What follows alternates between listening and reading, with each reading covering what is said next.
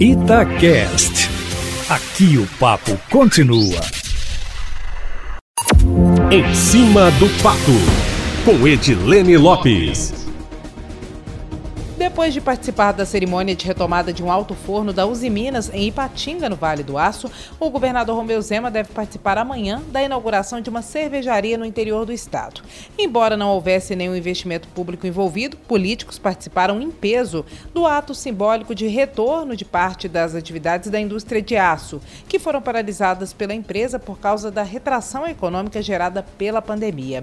Estavam presentes, Júnior, 14 parlamentares, dentre deputados estaduais, federais e até um senador, três ministros e quatro secretários de Estado. O presidente da República, Jair Bolsonaro, e o governador Romeu Zema literalmente vestiram a camisa. De todos os políticos que tiveram assento à mesa, apenas os dois usavam o agasalho de uniforme da Uzi Minas, na cor azul marinho. Assim como o ato de religação do alto forno, que foi ligado pela primeira vez há décadas, com a presença do presidente João Goulart, a vestimenta dos dois também é simbólica simbólica e diz respeito ao comprometimento com o empresariado. A atitude gerou estranheza para alguns, mas na verdade, nesse caso, não passou de um ato de coerência, condizente com as propostas de campanha tanto de Jair Bolsonaro quanto de Romeu Zema, que defenderam a redução do Estado e uma abertura maior de espaço para a atuação da iniciativa privada, com o poder público se desfazendo de estatais e simplificando processos para abertura e manutenção de empresas. No discurso, o governador Romeu Zema falou sobre a atração de empresas e investimentos para Minas Gerais e também tocou no ponto da simplificação de processos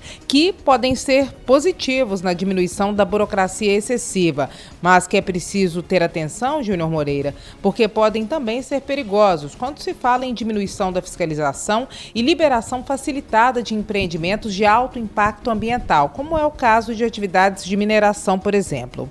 A geração de empregos, a prestação de serviços e a circulação de recursos mostram o papel fundamental das empresas na sociedade atual, mas não é por isso que vamos entregar nossas vidas nas mãos de terceiros, né, Júnior? Tem sido frequente o discurso de políticos para defender a autofiscalização de que é preciso confiar mais nas empresas. Mas as empresas confiam mesmo tanto nos clientes, Júnior Moreira? Existem diversas ferramentas para proteger quem vende um produto ou um serviço. Dentre elas, aprovação de crédito, cadastro de negativação de nomes, como SPC Serasa, comprovação de renda, cheque ou depósito calção, penhora e a famosa plaquinha de não vendo fiado, que está disponível em quase toda e qualquer porta de bar e mercearia por aí, em Minas Gerais e no Brasil.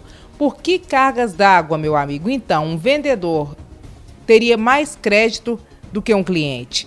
É a pergunta que não quer calar. E a mineração, aqui no Brasil, funciona como uma combinação de fatores que mistura autofiscalização com fiscalização pública precária e já mostrou a Minas Gerais, ao Brasil e ao mundo, com o rompimento de duas barragens em um intervalo de menos de quatro anos, que não é possível confiar tanto assim, né? A guerra constante de consumidores com operadoras de telefonia e TV a cabo, que ocupam o topo no ranking de reclamações, é outra prova que não deixa dúvidas de que é preciso ponderar, Júnior Moreira. Hoje, a coluna é de reflexão, Júnior. Amanhã eu volto, sempre em primeira mão e em cima do fato.